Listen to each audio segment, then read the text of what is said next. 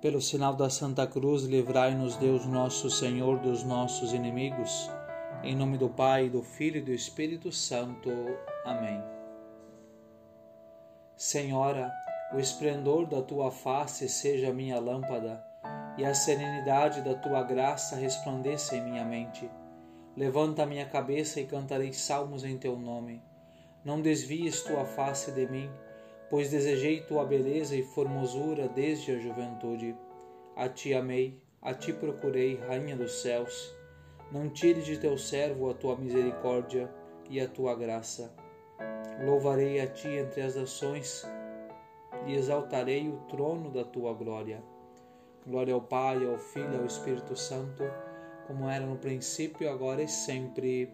Amém vamos meditar sobre a fidelidade às inspirações divinas. Se queres ver como inutilizas a graça, isto é, o grau de santidade que poderias atingir se deixasses que o Senhor conduzisse a tua alma livremente e seguisses exatamente as suas inspirações, contempla Maria. Eis a Santíssima Virgem em poucas palavras e isto podes reduzir toda a tua santidade e o segredo da mesma. Seguiu com a maior fidelidade menor, as menores inspirações de Deus, mas não no qual se abandonou completamente como uma escrava, para que ele fizesse o que lhe aprovesse. E deste modo a obra ficou perfeitíssima, como feita por Deus, e sem que a criatura lhe atesse as mãos. Ah, quantas vezes as tens tu atado? Maria não desperdiçou nem inutilizou uma só das graças que o Senhor lhe concedeu. Todas as inspirações do Senhor acharam eco no coração de Maria e por isso produziram na sua alma santíssima cem ou mil por um. Assim diz Cristo numa parábola: a semente cai em terrenos muito diferentes a semente é sempre a mesma, é a palavra de Deus, é a inspiração de Deus que santificou Maria e que elevou todos os santos à glória dos altares e que justificou a tantas almas. Esta mesma te é concedida para santificares a tua alma. A dificuldade não está na semente, está esta não perdeu a sua eficácia. Poderá variar na intensidade da sementeira, no grau em que Deus a distribui, mas essencialmente é em todos a mesma. A diferença está, pois, nos terrenos onde cai.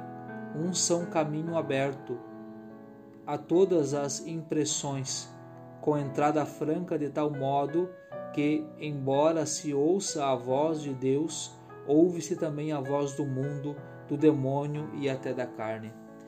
Poder-se-á estranhar que nada produza essa semente? Com tão grande ruído causado pelos que passam no caminho da tua alma, não se ouve bem a voz de Deus. Outros são duros como as pedras. Jesus convida, já o veem, já o ouvem, já sabem o que ele deseja e pede, mas não querem, não querem, endurecendo-se mais e mais os corações à medida que ele chama. Outros aceitam o que Deus lhes inspira, querem segui-lo, mas os espinhos das paixões brotam com força, com exigências tirânicas. Não há energia para vencê-las e os espinhos sufocam o desenvolvimento da boa semente.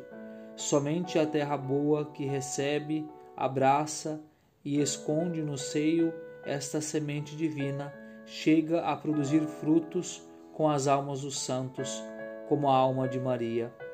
Aprofunda bem esta consideração. Extasia-te ante a santidade incomparável de Maria e considera-a como resultado de sua perfeitíssima fidelidade às graças e inspirações de Deus. Que prodígios obrou Deus em Maria, que prodígios não obraria em ti igualmente, se o quisesses, se o desejasses.